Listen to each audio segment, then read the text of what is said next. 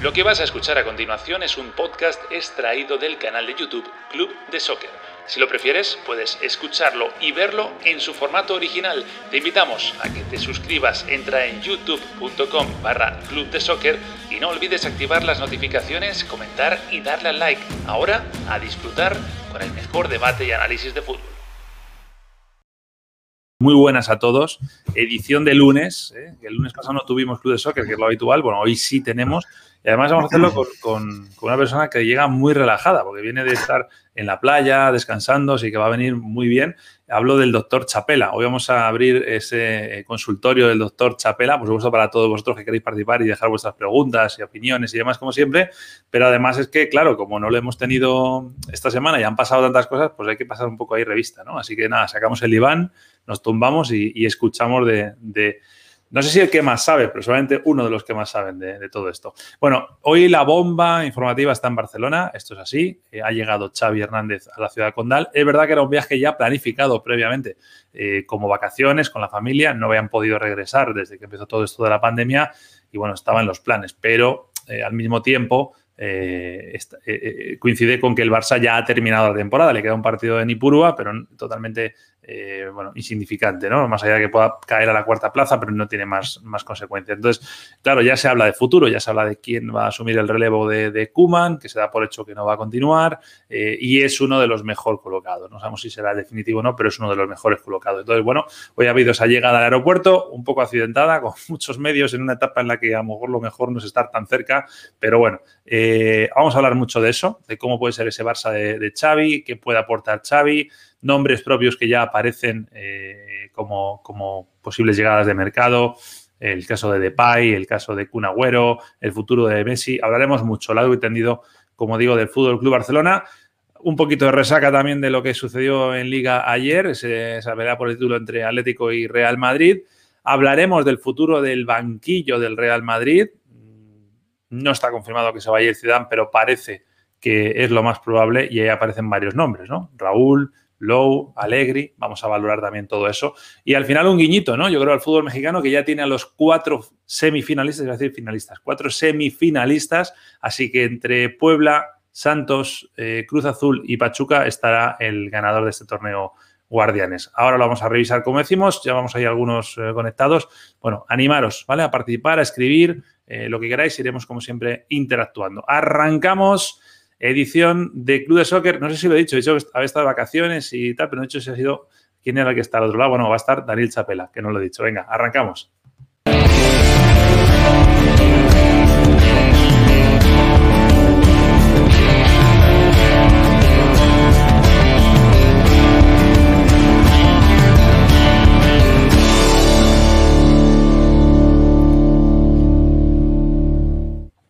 A ver, a ver, que yo le quiero ver la cara. Sí, tienes la cara mucho mejor, Dani. Cara, sin estrés, relajada. Mira, mira, ¿cómo estás? ¿Qué tal esa eh, semanita de vacaciones? Muy bien, muy bien, muy bien. Para desconectar, pongo comillas, ¿no? Porque sí, tú no sabes hacer eso. No, no, no dejé de ver fútbol, así que estoy, estoy al día, pero sí, sí pude descansar un poquito, sobre todo eh, la cabeza, ¿no? Sí, que hace falta. Eso está muy bien, eso está muy bien. Además, no es lo mismo ver el fútbol en, casa o en la oficina que verlo eh, cerquita de la arena, ¿no? Cerquita de la playa. Sí, sí, sí, relajado, tranquilo, sin tener que comentarlo después. Exacto, exacto. Bueno, pues ya estamos aquí para dar por saco, no te preocupes, así que ya te, te robamos tiempo. Bueno, hay muchos temas, lo comentaba yo antes, ¿no? Pero, pero yo creo que hay que empezar por, por Barcelona, ¿no? O sea, hay que empezar por, eh, por Barcelona. Mira, ¿sabes qué? Para que la gente se vaya sumando más, que luego siempre se suma más gente y seguro que hay mucha gente también del Barça que quiere sumarse, vamos a arrancar con lo de ayer, ¿te parece? Con lo que nos dejó la, jornada de liga, eh, porque, bueno, ayer hablamos ya largo y, tendido de, esa pelea por el título, de cómo cayó el Barça contra el Celta, de, esos momentos después del gol de Budimir eh, de tensión, ¿no? que parecía que el Atlético volvía a su versión de hace 10 años. Eh, pasaron muchas cosas. Aquí ya lo hablamos con, Juan Fernando Mora, con Frank Guillén, pero me interesa mucho también conocer un poco tu análisis y así le vamos dando tiempo a la gente a que se vaya sumando al, directo. Dani. Bueno, a ver, eh, yo creo que hay una cuestión acá que, que, ha contado mucho en estas cinco fechas finales, ¿no? Y que quizás, y esto me lo reprocho, eh, no fue tan tomado en consideración en el momento del análisis. Digo, me lo reprocho porque creo que era un factor a tomar en cuenta y tiene que ver con el, estado mental, el estado emocional de los equipos que estaban peleando por ese título. Digo estaban porque hoy son, son dos nada más. En algún momento llegaron a ser cuatro. ¿no?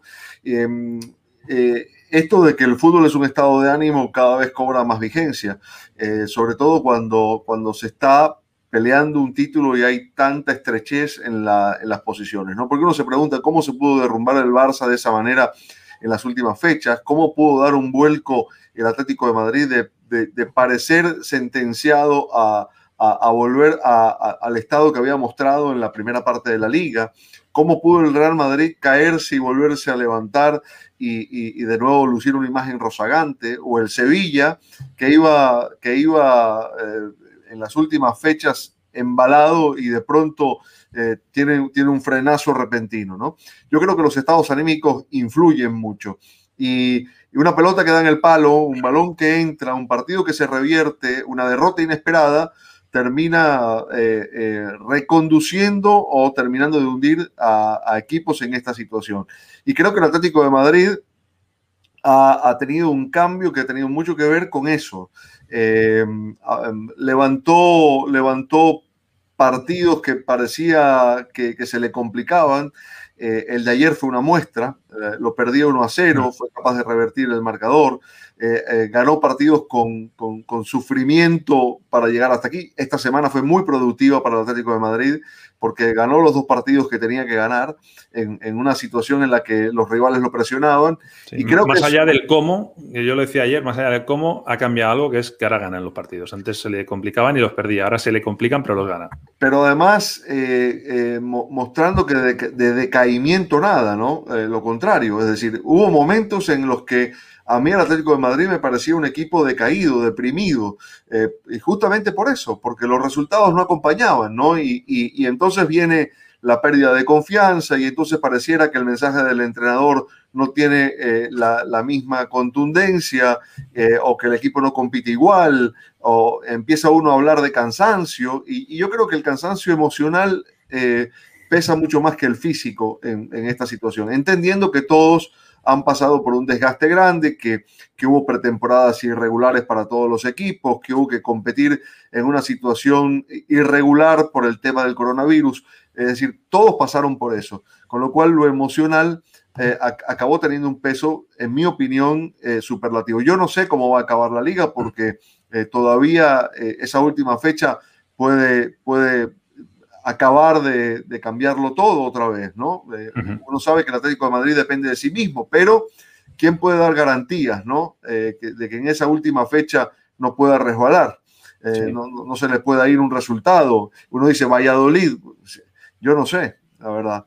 Eh, yo, sí sé, yo sí claro, pero mira, si es verdad que el Valladolid viene en picada, ¿no? En caída, perdió tres partidos seguidos, le hicieron nueve el Valladolid día de hoy es eh, no hablo en términos de, clasificación, que también, sino en términos de sensaciones, resultados, dinámica, es el peor equipo de primera división a día de hoy. Peor que incluso, eh, te diría, el Eibar, o equiparado con el Eibar, que ya perdió la, categoría. Pero el Huesca ha ganado partidos recientemente, bastantes, por eso está ahí salvándose. El Elche ha dado dos señales de vida, ganó en Cádiz. El Valladolid está muy tocado y muy hundido. Es un milagro que, además, es que recordemos que el Valladolid no es que, no es que necesite ganar, que tiene que ganar y además tiene que perder el Huesca y además tiene que no ganar el Elche. O sea, la combinación es terrible, ¿no? Entonces, Pero tiene una posibilidad, tiene una posibilidad. Sí, bueno. Eh, no, va, no, va a salir desahuciado, que eso sería otro escenario, ¿no? Lleva varias semanas saliendo desahuciado, ¿eh? teniendo más opciones todavía de salvarse, incluso estando fuera del descenso, que es la gran queja que tenemos los aficionados del equipo. Eh, y yo la enfoco principalmente no tanto en Sergio, que creo que también tiene evidentemente toda la, responsabilidad, sino sobre todo en los jugadores. Yo creo que eso es una cosa que cambia mucho. Por eso, ayer lo comentaba, me hace gracia porque ahora todo el mundo habla del Valladolid, todo el mundo le, da fuerza al Valladolid. Bueno, el Valladolid, vamos a ver lo que es y, hemos llegado hasta aquí. O sea, eh, hablaba un poco en tono de broma con amigos de Valladolid ayer, eh, que casi lo de ayer hubiera sido mejor ya caer porque hubiera sido una eutanasia futbolística, ¿no? no, hacía falta alargarlo tanto. No sean tan crueles. Oye, yo, yo estoy de acuerdo con eso, ¿no? Pero eh, si fuese así, tendríamos que dar la liga por acabada hoy y me parece que no es la película, ¿no? Es decir, tendríamos que decir el Atlético de Madrid es campeón porque va a jugar contra el Valladolid en la última fecha y yo no lo veo así. Eh, ¿Por qué? Porque el Atlético de Madrid no solo juega contra el Valladolid, juega contra sí mismo y juega contra la presión de verse perseguido, de saber que no puede fallar. Eh, no es sencillo, no es sencillo jugar con todo eso. Entonces, allí es donde el, a ver, el Atlético de Madrid dio un cambio sustancial eh, respecto del equipo que, encaró las últimas cinco fechas. Dio un cambio grandísimo. Y estas victorias como las de ayer lo fortalecen muchísimo, ¿no? Eh, es decir, revitalizan, eh, te llenan de confianza. Y yo creo que eso, Te voy a preguntar una cosa le pregunté ayer a, Mora y a, Fran. Eh, honestamente, con el corazón en la mano. Ahora no vale decir lo contrario. Cuando marca Budimir, ¿tú confiabas en que el Atlético le daba la vuelta? Y insisto, no digo empatarlo, ¿eh? digo, ¿tú confiabas en que con 15 minutos por delante se ponían 2-1? No, no, lo no confiaba, por supuesto que no. es decir, que lo viese claro, no. Parecía el típico partido que se te iba a atragantar. Porque. Hay, bueno, que decir que podía ir ganando cuando marca Budimir. El Atlético podía ir ganando ya 5-0 tranquilamente. Sí, sí, fue clara, claro dominador del partido contra un equipo que atacó una vez y, marcó un gol, ¿no? Es decir, el Osasuna planteó un partido de cerrojo y, y nada más, pocas alternativas en ataque, ¿no? Eh, yo no sé si ustedes lo, mencionaron ayer. Eh, a mí no me gustó que, en el partido del Atlético de Madrid hubiese pausas de hidratación y no en los otros partidos.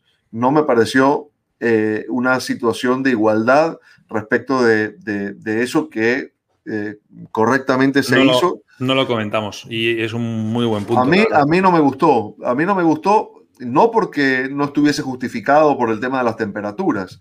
Eh, no me pareció porque está bien. Es un tiempo muerto, ¿no? Es un tiempo muerto, pues que todos tengan el tiempo muerto, ¿no? Porque, a ver, yo no puedo determinar, es imposible hacerlo, que la arenga del Cholo Simeone en ese tiempo de hidratación del segundo tiempo, perdiendo 1 a 0, haya tenido que ver en la remontada. Pero fue una ventaja que tuvo el Atlético de Madrid que no tuvieron los otros. que es que su entrenador pudo parar la pelota, pudo agarrar a sus jugadores, pudo eh, transmitir un mensaje que normalmente eh, no es lo que ocurre. Y a partir de allí el equipo reaccionó y ganó el partido. Eh, no sé, no me pareció que haya habido justicia en eso. que se pudo haber estandarizado para que los otros lo tuvieran, independientemente de la temperatura que hubiese en San Mamés o en Barcelona, me hubiese parecido a mí más, más justo. Sobre eh, todo San Mamés, que era donde estaba el mío yo. Pero sí, tiene razón, es un punto muy, muy interesante y que no lo habíamos eh, visto. Por cerrar este tema, que quiero ir más a los temas de hoy, pero bueno, así está la, tabla. Eh, ya sabes que aquí no pasamos facturas y preguntamos todas las semanas. Ah, ¿Qué te parece esto? ¿Quién gana la liga? Yo creo que el Atlético de Madrid. Eh, es decir, eh, la sensación que a mí me dejó el equipo de la remontada de ayer es, es que no lo para nadie. Eh, llega reforzado, llega fuerte, llega convencido, tiene todo en su mano. es decir, me da la impresión de que, de que la va a ganar y que va a terminar siendo una liga conseguida con épica, porque de paso. Es que no, sabe, no sabe el Atlético ganar de otra manera. Exacto, de una gran ventaja a a este sufrimiento, ¿no? Eh, de, depender de sí mismo a tener que, depender de otros y volver a depender de sí mismo. En algún momento la liga dependía del Barça, en otro del Madrid y ahora ha vuelto a, tener control sobre su destino el Atlético de Madrid. y, bueno, yo creo que se lo ganó y se lo ganó sobre todo en el Camp Nou desde mi punto de vista.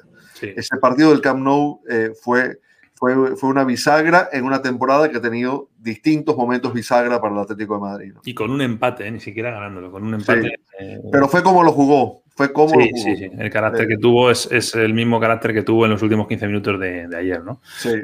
Mira, hay mucha gente escribiendo sobre el tema del Barça, así que vamos a ir con, con ello. Eh, vamos a hacer un análisis, vamos a ir nombre por nombre, uno por uno, con el tema del futuro del Barça, a ver si nos da tiempo a todo, porque yo creo que tenemos mucha plancha, como decimos a veces, ¿no? Eh, pero a ver, el nombre propio es el de Xavi, eh, que ha llegado hoy a, Barcelona. Eh, Xavi no es ninguna novedad, porque ya se viene hablando mucho tiempo atrás de él y no la aporta. Prácticamente, prácticamente todos los candidatos cuentan con Xavi antes o después, pero quieren que esté ahí. Pero claro, hablar de Xavi significa dar por hecho, que yo creo que aquí estaremos todos de acuerdo, que Kuman no sigue, ¿no, Dani? Bueno, a mí me parece que... Eh, más que Kuman no sigue, que no va a seguir, es si merece o no merece seguir Kuman. Mira, a mí me parece que fue determinante eh, el final de temporada. Eh, si la decisión acaba siendo esa, que me parece va a ser así, que no continúe, en buena medida hay que atribuírselo al cierre de temporada. Y no solamente por el hecho de que no haya logrado el objetivo del título, que es verdad que en algún momento de la temporada parecía inalcanzable, pero cuando se hizo alcanzable, eh, el equipo no respondió. Se cayó, se, vino abajo abruptamente eh, y uno puede decir que hay responsabilidad de muchos, de los jugadores y del entrenador, por supuesto. Hmm. Pero creo que la gestión de Kuman eh, dejó muchas interrogantes en ese tramo final de temporada, después de que había reforzado bastante su imagen cuando levantó al equipo, cuando eslabonó una cantidad de partidos consecutivos con victorias, cuando ganó la Copa del Rey y parecía un tren sin freno. Eh, pero la manera de gestionar al equipo en las últimas fechas, si, si la porta y si quienes rodean a la porta tenían dudas, creo que eh, acabaron reforzadas esas dudas y minimizadas las certezas que hubiera podido dejar el entrenador, que básicamente son, es un, es un tipo que gestionó muy bien el vestuario, es un tipo que supo eh, navegar una crisis tremenda institucional y deportiva, pero que cuando todo eso parecía aplacado y él con el control de, de lo que ocurría, cuando había que competir, el equipo se le cayó. Y creo que eso va a terminar siendo determinante, porque dirigir al Barcelona no solo implica todo lo que él supo hacer y muy bien, sino que después de hecho eso, hay que ganar partidos y hay que ganar títulos. Y, es lo que tiene un equipo como este. A ver, esto que ha pasado en el tramo final con el Barcelona, yo la interpretación que hago, Dani, es que eh, hay, un, hay un perjudicado, que es Ronald Kuman, que no va a seguir, pero eh, el señalado no es Kuman. O sea, se vuelve a señalar, bajo mi punto de vista, a los, a los jugadores, a un vestuario a que se le puede achacar muchas cosas. Se le puede achacar falta de actitud, se le puede achacar falta de carácter, pero sobre todo eh, es que muchos de ellos van a seguir además, eh, porque tienen contratos, tienen vínculos y es verdad, y he escuchado ya muchas opiniones de mucha gente que dice, se habla mucho de Xavi, se habla mucho de, de quien sea, pero es que el problema no está en el entrenador. Eh, es el mismo grupo de jugadores que ya lleva años pasando por esas penurias, ¿no? Yo estoy de acuerdo con que el problema de fondo, de base, no sea el entrenador, ¿no? Yo, yo eso estoy de acuerdo. Pero a ver, eh, lo hemos dicho muchas veces, ¿no? Eh, Kuman fue recomponiendo ese, ese, ese rompecabezas roto que era el Barcelona, ¿no?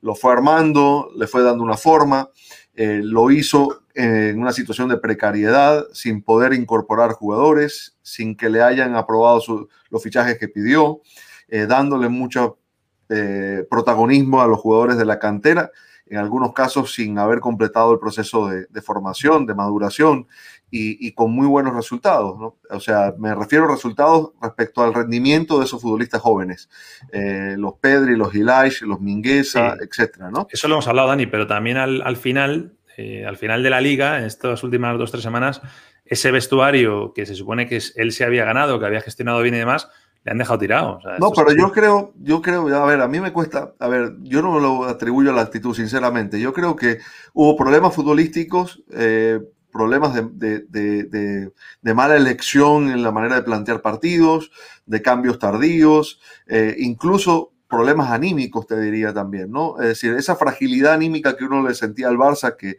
que daba muy pocas garantías, eh, volvió a florecer.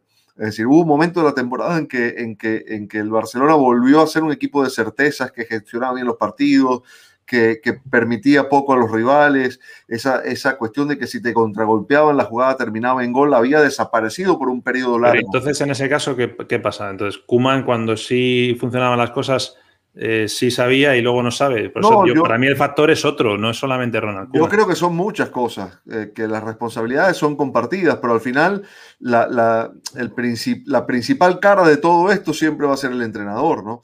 Entonces yo creo que, que eh, a ver, el, el, Barcelona se debe estar planteando cómo hacer para dar un salto de calidad, ¿no?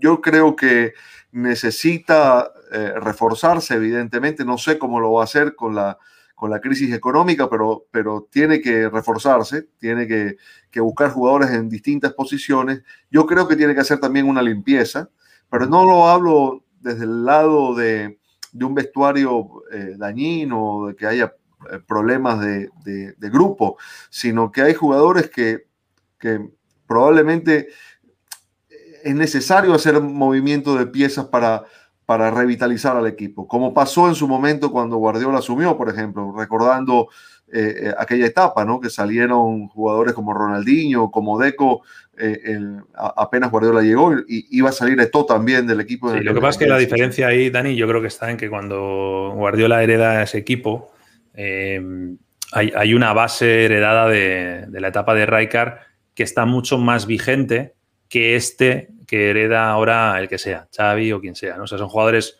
mucho más mayores, mucho más viciados, con un poder dentro del vestuario que aquellos también lo tenían, pero yo creo que no a este nivel.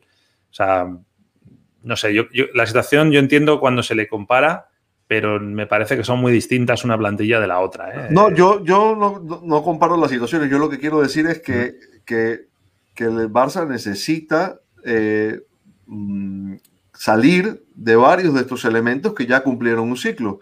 Eh, ahora no sé cuáles son esos nombres. De esos ¿no? elementos, ¿te refieres, por ejemplo, a alguno de los que tienen todavía contrato o de los que acaban de renovar prácticamente?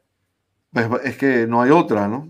Es que ese es el problema. Eh, no sé, eh, yo creo que hubo jugadores que dejaron un interrogante amplio, pero por ejemplo, por darte un caso, eh, Piqué, Piqué tuvo una temporada extraña, ¿no? Porque tuvo, tuvo esa lesión de rodilla que, que, que, lo acabó perjudicando muchísimo, ¿no? A mí el, el, en la jugada del gol del empate ayer del Celta me dejó muy mal sabor la manera en que Piqué eh, eh, encaró el mano a mano, ¿no? Por, por, por dar un ejemplo. Uh -huh. eh, a Jordi Alba, hasta este momento de, de, de crisis final, a ver, no me dejarás mentir, en España a gritos pedían que Jordi Alba volviera a la selección y Luis Enrique lo llamó en la última fecha eliminatoria porque había subido su nivel. Y mira que Luis Enrique no regala convocatorias. Entonces, eh, Busquets sigue siendo titular de la selección española. Entonces, no sé cuál es el nombre, pero de pronto jugadores que no son tan, tan claves, eh, pienso en, en, en Lenglet, eh, lo de un Titi ya está claro, lo de Pjanic me parece que también está claro. Bueno, Pjanic es que será de esos jugadores que dentro de unos años diremos, ¿te acuerdas que Pjanic jugó sí, en Barça? pero te aumentan la masa salarial considerablemente. Sí, sí. Es, es, increíble, ¿no? Cómo ha pasado desapercibido totalmente y no es mal jugador, pero bueno, a veces que no, no se dan, ¿no? Hablabas de nombres. Vamos a hablar de algunos de los nombres que están sobre la mesa y que a mí me... Vamos, vamos a sacar dos principalmente que afectan a, a, la delantera y que a mí me parecen los dos, los dos tienen miga, ¿no? Podemos decir. Vamos con el primero, Memphis Depay. Memphis Depay acaba contrato, estuvo a punto de llegar el año pasado, no, no se dio y, y, parece que llega. Claro, Memphis Depay es un jugador que siempre se le va a vincular a, a Ronald Koeman. Sí, entrenador, sí. entrenador, que ya no va a estar en el Barcelona, ¿no? Sí, de, se dice además que está una cosa asociada con la otra.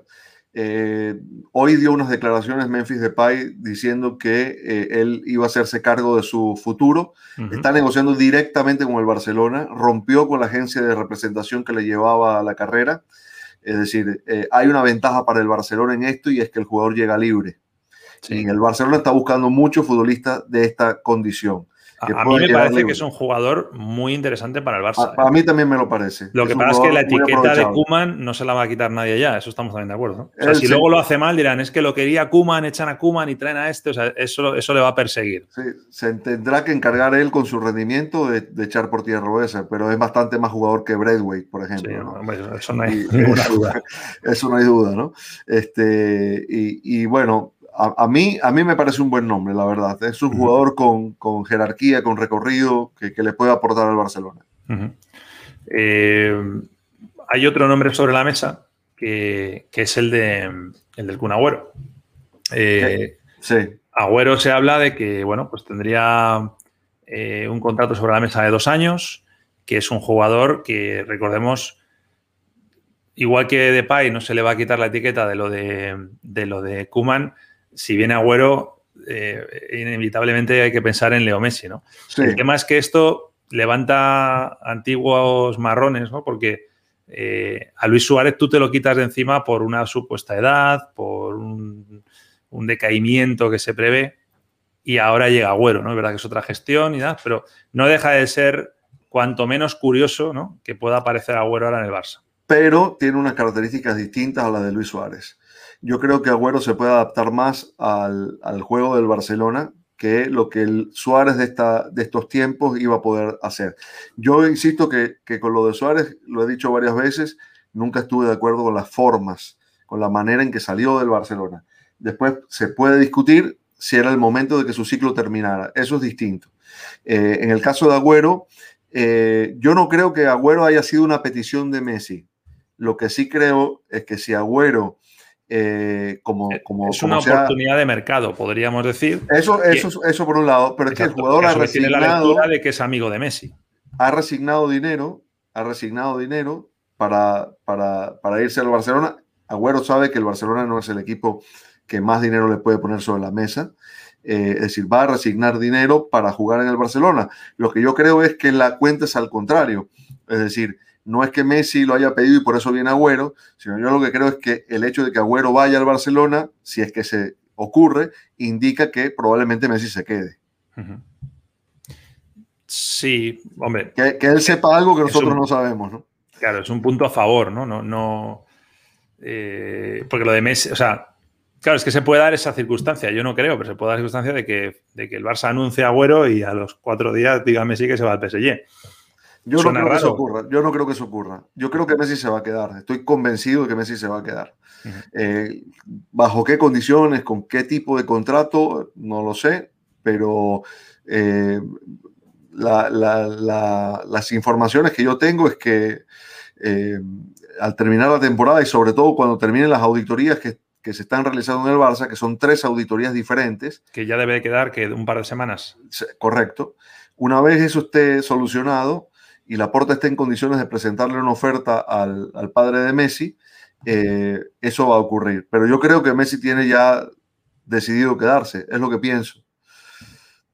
Sí, bueno, como buena negociación, porque al final eso tiene que ser una negociación, aunque sea con buenas voluntades, te tienes que guardar las cartas, ¿no? Por eso de momento, pues bueno, están los fantasmas del PSG, del City, de, quien quiera sumarse a eso, ¿no? Eh, venga, vamos a abrir el melón de la bomba de hoy. Vamos a hablar de este señor. Xavi, eh, decía, yo al principio, por si alguien se ha conectado más tarde, Xavi tenía previsto llegar a Barcelona el 17 de mayo desde hace mucho tiempo. Eh, viene, ha venido con toda la familia. Eh, las imágenes, no sé si las has visto, Dani, son un poquito...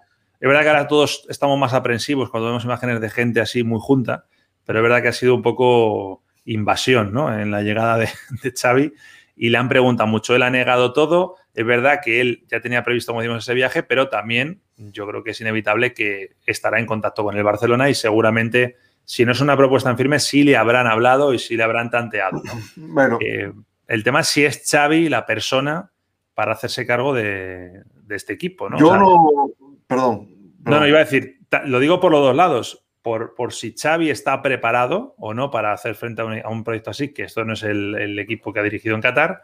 Y por el otro lado también lo digo, es decir, a lo mejor Xavi eh, no quiere hacerse cargo todavía de esto porque sabe precisamente cómo está la situación, ¿no?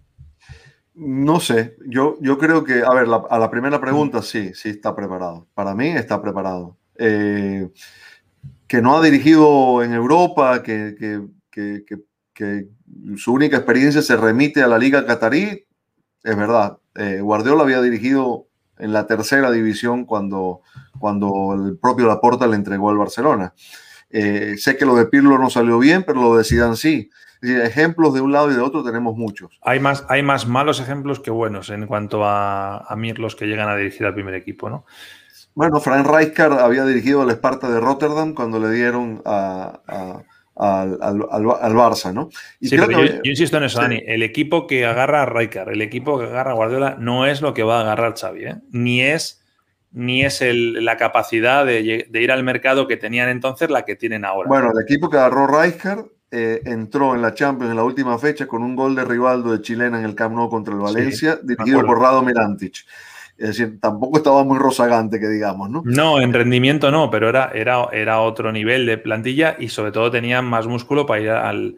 Era, otra época, es decir, el Barça era un club fuerte en el mercado, cosa que ahora yo, no es. Yo creo, mi opinión, yo creo que, es una, que sería una buena apuesta. Ahora, así como digo esto, pienso también, esto es una interpretación mía, yo creo que, que, que, aquí, aquí van a contar muchos factores. La decisión de quién va a ser el técnico del Barcelona, por más que esté Mateo Alemán en la estructura del Barça, la va a tomar la porta.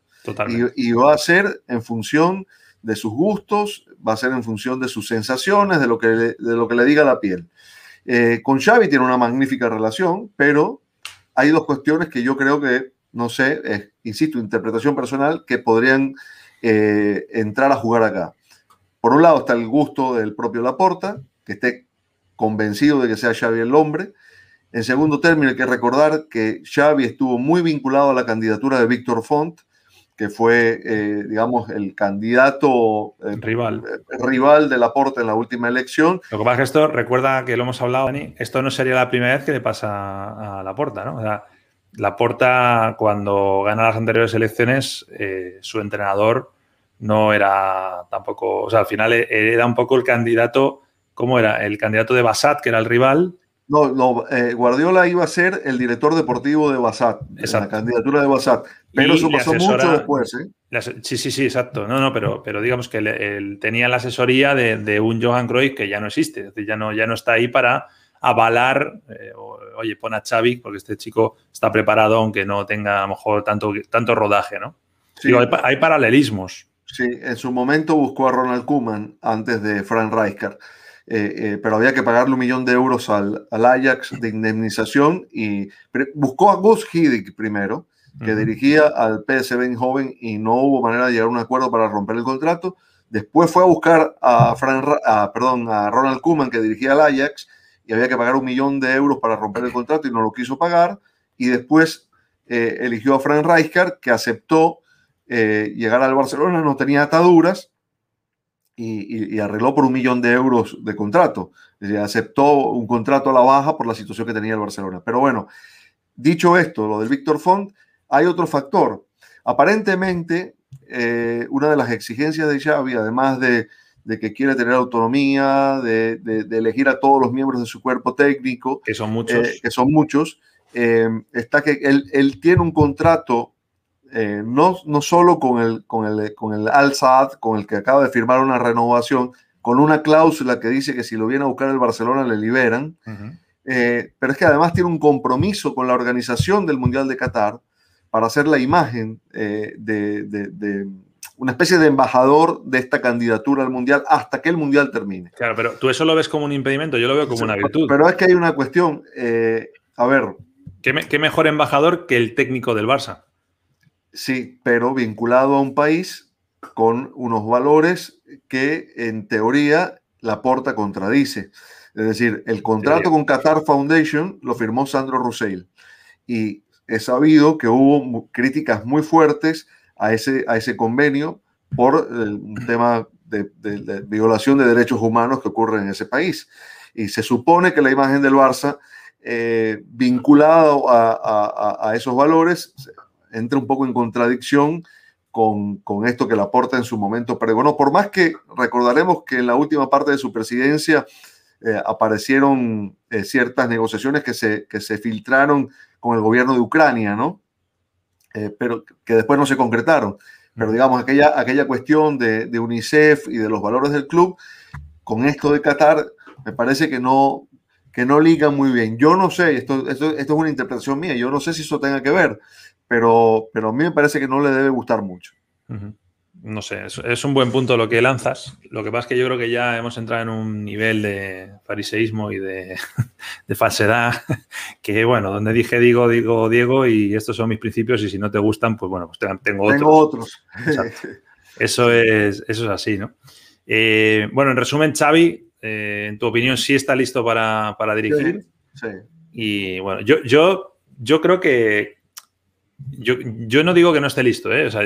sí entiendo el punto que dices y, lo apoyo, que para entrenar al Barça es algo más que, tener la experiencia o el kilometraje. O sea, si tú ahora me pones sobre la mesa a, a Xavi o a un técnico con una experiencia brutal en la liga y en torneos internacionales y demás, a lo mejor te, diré, oye, pues mejor Xavi, que conoce la casa, es que además el Barça es un sitio muy peculiar.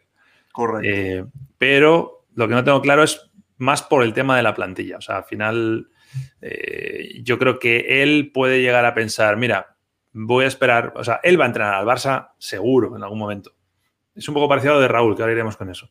Pero eh, el tema es, ¿dejo pasar el tren y ya lo entrenaré o lo agarro ahora? Y si lo agarro ahora, ¿con qué condiciones? ¿no? Condiciones de, cómo está la plantilla, eh, del desgaste que traes. Él va a pedir, estoy seguro, como, como, como Guardiola en su momento, que salgan algunos elementos de allí y eso tiene un costo, ¿no?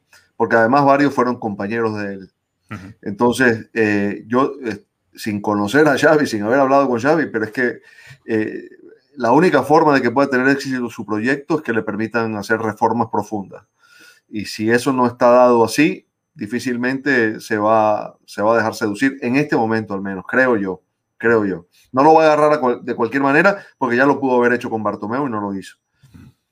Eh, no le das ninguna opción a entrenar al Barça a este que poner en pantalla, ¿no? No, en absoluto.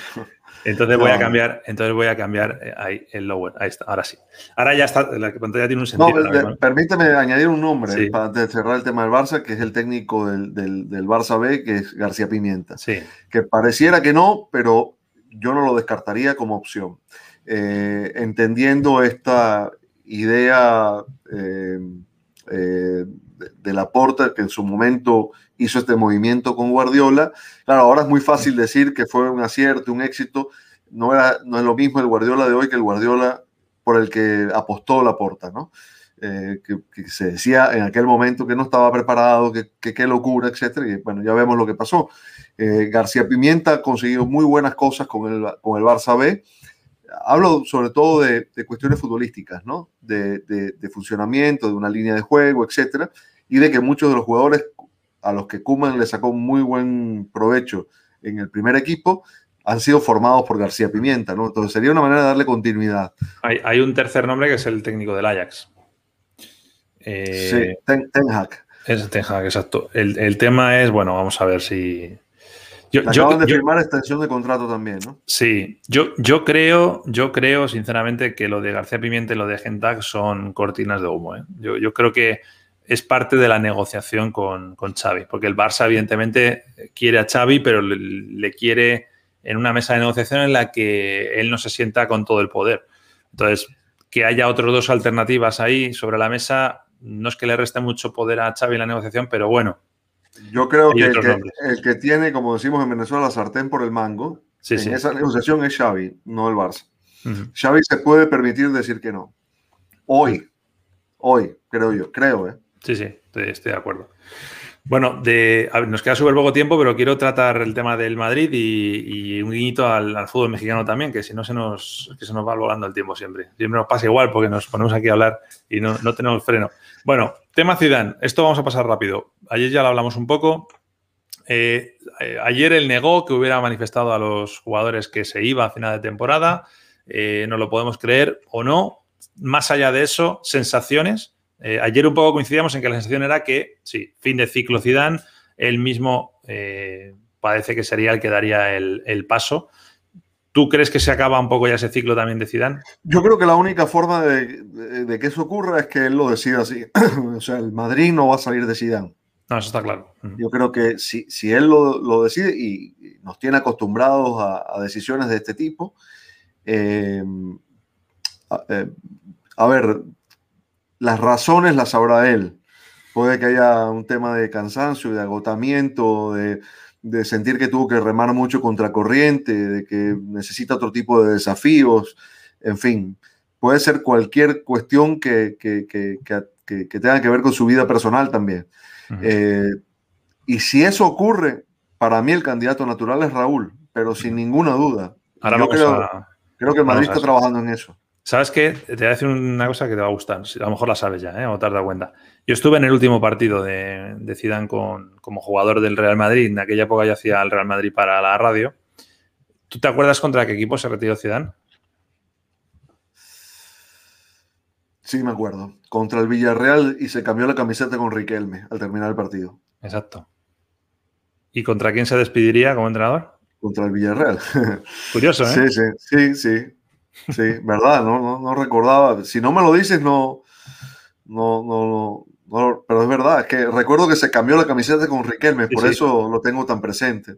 Sí, que además Zidane dijo adiós, eh, digamos, teniendo todavía contrato en vigor, con lo cual son, son muchas similitudes, ¿no? Respecto a lo que a lo que estamos hablando, ¿no? De su momento como jugador y la manera también en la que se fue la, anterior ocasión. Pero es que además, cuando un técnico, a ver, eh, Zidane es, enigmático y, hace, toma decisiones eh, eh, para plantear los partidos que, uno no descifra, pero eso que dijo hace poco, que, que le iba a poner las cosas fáciles al club, a ver, si no estás pensando en irte, no das una declaración de ese tipo, ¿no?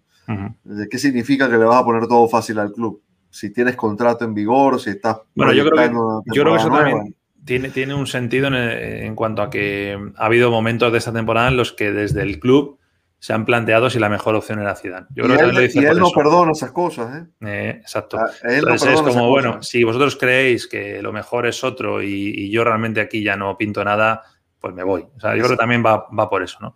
Hablabas de, de Raúl. Eh, ahora mismo podemos decir, hay tres nombres sobre la mesa para ser el sustituto, el sustituto, lo diré, de Zidane.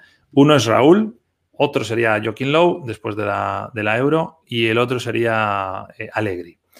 Eh, tú decías que a ti te parece Raúl. Pero ninguna duda, Nacho. Es decir, eh, para mí sería el candidato número uno con diferencia. Y me dirás, no tiene la trayectoria de Lowe, que es campeón del mundo, ni la de Allegri, que ganó unos cuantos títulos con, no sé, no, cualquiera me lo podría decir. Sí, sí, sí. O sea, a ver, no ha dirigido en primera división, pero tiene el perfil, eh, es, un, es un jugador que entiende perfectamente lo que significa eh, estar en el Real Madrid, que sabe cómo transmitir los valores del Madrid, y me refiero a los valores deportivos sobre todo, y, además de eso, eh, ha sido ganador dirigiendo a, los equipos menores del Madrid, le, dieron le pidieron que dirigiera al, ya no sé cuál es la categoría del que juega el, la Youth League, juvenil. el juvenil, y lo hizo campeón, eh, ha hecho un trabajo extraordinario. Esa misma generación es la que se lleva a Castilla este año y casi lo sube. Y después hay que ver lo que ha pasado cada vez que Zidane ha necesitado a un jugador de Raúl.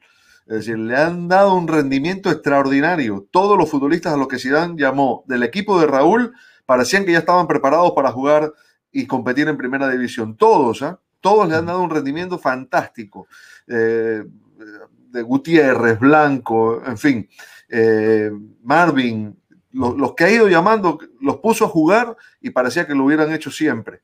Eh, y eso habla muy bien de, Raúl como formador. Con lo cual, tener a un entrenador que, conozca los valores del Madrid, que tenga el beneplácito de la afición, porque eh, va a pasar como con Zidane.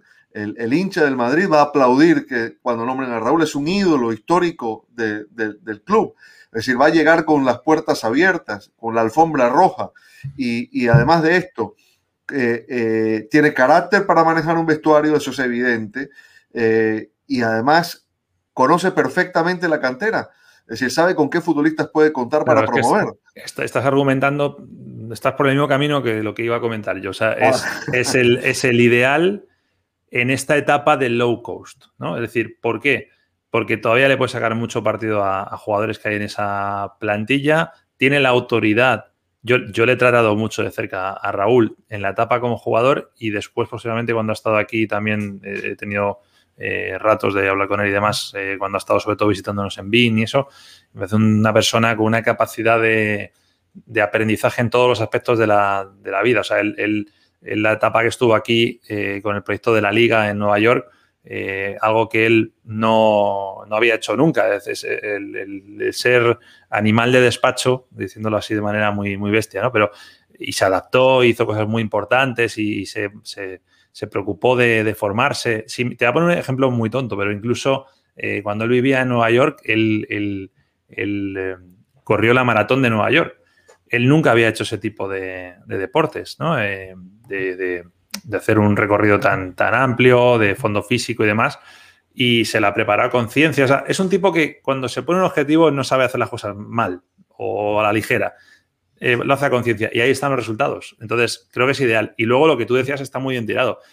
Esto es un Madrid que va a intentar traer un, bicho, un crack en el verano, sino dos, eh, y no va a haber para mucho más. Entonces, con una generación que pinta también como esta del Castilla y con un técnico valiente que le va a dar los minutos, pues a lo mejor es la mezcla perfecta, ¿no? Yo no tengo ninguna duda. A ver, si, si, si Zidane decidiera quedarse, ya esta discusión no está. Pero es que el relevo natural de Zidane eh, es Raúl, ¿no? Y, las decisiones de, Florentino Pérez, incluso en el último tiempo, han ido en este sentido, ¿no? Es decir, la, cuando apostó por Lopetegui y no le funcionó, le entregó el equipo Solari que dirigía el Castilla, que tampoco anduvo bien, es verdad. Eh, pero... pero, o sea, no estuvo bien en resultado y tal, pero... Pero Solari hizo cosas que el tiempo le han dado la razón. ¿eh? Bueno, lo de Vinicius, por ejemplo, ¿no? Lo de Vinicius, lo de Marcelo. Eh, o sea, por ejemplo. Exacto. yo no tengo la idea en la cabeza de que Solari lo hiciera tan mal. Lo que pasa es que sí es verdad que creo que en algunos casos no tuvo mucho tacto. Y fue a por vacas sagradas, llámalo isco si quieres. Eh, se buscó un problema. Porque además son jugadores muy, muy ojito derecho del presidente, entonces eso también te juega un poquito en contra porque le gusta mucho ese tipo de jugadores, ¿no? Pero, pero sí, sí. Yo creo que eh, Raúl va a estar en el periodo del de un lustro, es decir, en los próximos cinco años, en ese periodo de cinco años, va a estar en la élite de los entrenadores del fútbol europeo. Eso es lo que, así lo veo yo. Está la otra lectura, y con eso ya sí que cerramos para hacer el guiño al fútbol mexicano. Eh, está la lectura de, que te decía antes, ¿no? Que, pienses, bueno, a lo mejor Raúl prefiere no agarrar ahora al Madrid, no quemarse tan rápido y dar un paso a, otra liga. Por ejemplo, le quieren en Alemania, la Eintracht de Frankfurt, eh, yo es que solo, por un lado sí, por otro lado no, porque, vale, a lo mejor te vas allí para no quemarte en el Madrid y te quemas allí. Raúl está ahí para dar ese paso. Raúl está esperando que le digan que agarre el equipo. Te lo aseguro. Te lo aseguro. Raúl está, Raúl no se va a mover de allí hasta, hasta dirigir al Madrid. Al menos que vea que la puerta se le cierra. Pero me parece que la progresión es muy clara. Eh, y, y, si se va a Zidane, creo que va a pasar este año. Tenía preparado que habláramos de Alegri y de Lowe, pero creo que paso página porque directamente. Y a Lowe, a Lowe que tiene 15 años sin dirigir a un club, ni loco. No, y a mí Alegri, que me parece un pedazo de entrenador, me parece que le falta ese conocimiento, no digo de la liga, que también, sino. Yo siempre he dicho, el Madrid y el Barça son clubes muy especiales. Y aunque tú hayas dirigido a la Juve o al club que tú quieras, anda que no ha habido entrenadores que han dirigido esos clubes, han llegado al Madrid, ¿por dónde han salido? Por la ventana, directamente. Entonces, Allegri me parece que, es un pedazo de entrenador, no dudo de que lo podría hacer muy bien, pero no, no sé. Igual que Ancelotti, por ejemplo, si me convencía más por el perfil, que es un perfil más bajo, más, menos, menos conflictivo, creo que Allegri no se va a callar muchas cosas y puede ser un problema de cara, de cara a eso, ¿no? Eh, habíamos dicho que, vamos a estar dos minutos más, eh, pero habíamos dicho que íbamos a hablar del tema de, la, las semifinales de la Liga Mexicana. Eh, ahí tenemos a Cruz Azul, a Santos, a Pachuca y a Puebla. aquí yo casi que me callo. porque, bueno, es verdad que hay una coincidencia, ¿no? Que me la decías, me la comentabas antes, fuera de micro, que es el tema de, podemos decir que ha triunfado el fútbol sudamericano en México, ¿no? Sí, eh, los entrenadores de los cuatro equipos semifinalistas son todos sudamericanos. A Cruz Azul lo dirige el peruano Juan Reynoso.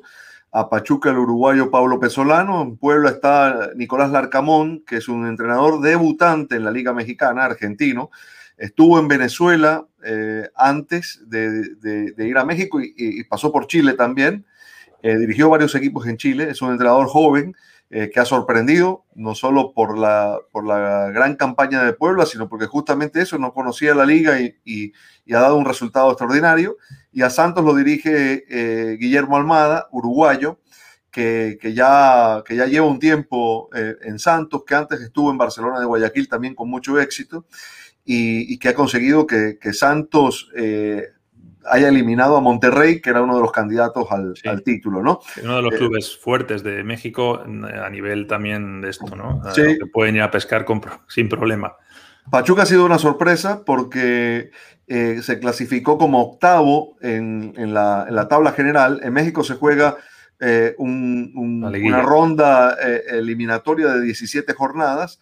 Los primeros 12 equipos clasifican a la postemporada. Del, del 1 al 4 pasan de ronda automáticamente. Del 5 al 12 juegan un repechaje a partido único y esos cuatro equipos se enfrentan a los otros cuatro en función de la clasificación que hayan obtenido. El de peor clasificación juega contra el primero y así sucesivamente hasta el cuarto. Entonces allí empieza la liguilla, que sí es a partidos de ida y vuelta, que jugó su ronda de cuartos de final la semana pasada y estos son los equipos que eh, clasificaron, ¿no? Entonces Cruz Azul va a jugar contra este sorprendente Pachuca, que eliminó al América en cuartos de final, eh, lo eliminó perdiendo el partido de vuelta ayer en el Estadio Azteca, pero eh, el, saldo de goles de visitante le, terminó favoreciendo. Eh, hizo dos goles en el Azteca y eso le permitió avanzar de fase. Y bueno, en la otra, eh, la otra serie yo diría que está bastante más pareja, a pesar de que, de que Santos eliminó a Monterrey y tiene más recorrido y en teoría es favorito ante Puebla, yo lo veo parejo. Cruz Azul es el gran candidato porque bueno, eh, ganó la ronda eliminatoria, llegó a tener 13 partidos consecutivos con victorias, eh, arrancó el campeonato con dos derrotas y después no perdió más. Y, bueno, está, está metido en rondas decisivas de la, Liga de Campeones de CONCACAF también, llegó hasta semifinales. Y bueno, por plantilla y, porque tiene 22 años sin ganar un título, es el que va a cargar con la presión de, dar la vuelta olímpica el día 30 eh, de mayo, que es cuando se define el torneo. Tenía yo hecho los deberes, ¿eh? eh iba a comentar que son cuatro equipos que los podemos dividir en dos grupos y dos grupos en cuanto a, dependencia, ¿no? O sea, lo, que he estado viendo un poco, que tanto Puebla como Cruz Azul tienen una dependencia grande de, en el caso de, Cruz Azul, del uruguayo, de Jonathan Rodríguez, y, por parte de Puebla está viendo que, está Ormeño también ahí muy relanzado y sin embargo Santos Laguna y Pachuca son dos equipos que están muy repartidos eh, en cuanto a poder ofensivo. Incluso vemos a algunos jugadores que han hecho goles sin, sin de ser delantero, ¿no? que están ahí con 3, 4 goles arriba. Sí, tienen los dos, eh, Cruz Azul y Puebla tienen un goleador eh, insignia. Hubo momentos de sequía en Jonathan Rodríguez que Cruz Azul supo compensar con, con funcionamiento colectivo, con otras maneras de llegar al gol. Incluso tuvo una suspensión por, por disciplina, Jonathan Rodríguez, y Cruz Azul siguió ganando partidos, ¿no? Eso fue una, una buena señal. Y en el caso de Puebla, eh, a Ormeño se le apagó en los últimos partidos. De hecho, no, no apareció en el gol en, en esta ronda de cuartos de final. Y sin embargo, Puebla fue capaz de, de resolver un equipo muy sólido, un equipo con, con, un muy buen funcionamiento, que además juega muy bien, es un equipo eh, atractivo de ver, este Puebla de, del Arcamón, que es un entrenador que, eh, digamos, tiene unas ideas de juego en la línea, eh, no quiero decir guardioliana para no ponerle demasiado sobre, sobre las espaldas, pero tiene esa característica. ¿no? Además, Nicolás Arcamón yo no le recuerdo de la Liga Argentina, le recuerdo de, de Chile. Nunca dirigió en Argentina, de hecho. Nunca dirigió en la primera de Argentina. Dirigió el Deportivo Anzuategui en Venezuela y luego estuvo en dos o tres equipos de la Liga Huachipato, uno de ellos. Huachipato y eh, ahora no, quiero hablar de memoria, pero eh, Curicó Unido me parece fue otro, de los equipos. Sí. Bueno, pues nada, damos como favorito a, a, es, el gran candidato. Es el gran candidato, sí. Bueno, pues nada, el día, ese día 30 de mayo y hasta entonces a lo mejor algún día más seguiremos hablando que de vez en cuando hay que hacer un guiño también al fútbol mexicano, que aquí no le hacemos mucho caso, pero nos gustaría. Es que, vamos a decir la verdad, cuando hemos hablado de fútbol mexicano, eh, la gente se va, mira, ¿ves? Ahora somos 16, éramos treinta y tantos. Entonces, no es más que eso, pero nos encantaría. O sea, es una liga que tiene mucho atractivo, sobre todo hasta este lado. Con mucho jugador sudamericano, ¿eh? Mucho jugador sudamericano que va a estar en las eliminatorias, muchos futbolistas de la selección sudamericana. Dani, es que a día de hoy, lo, salvo las estrellas que van a Europa, eh, el, jugador medio sudamericano está en México o está en la MLS. O sea, esto es así. Correcto. Incluso estrellas están en la MLS en lugar de estar en, Europa. sí, sí. Son mercados muy poderosos. Exacto. Pues nada, Dani, vamos a dejarlo aquí. Esta semana, semana grande, ¿eh? Club de Soccer. Vamos a ver qué hacemos. Algo haremos importante el fin de semana con el tema de la, resolución de, la, resolución de la, liga. Te mando un abrazo grande, ¿eh? Cuídate mucho. Igual, igual. Un saludo a todos, Nacho. Chao, abrazo. Chao.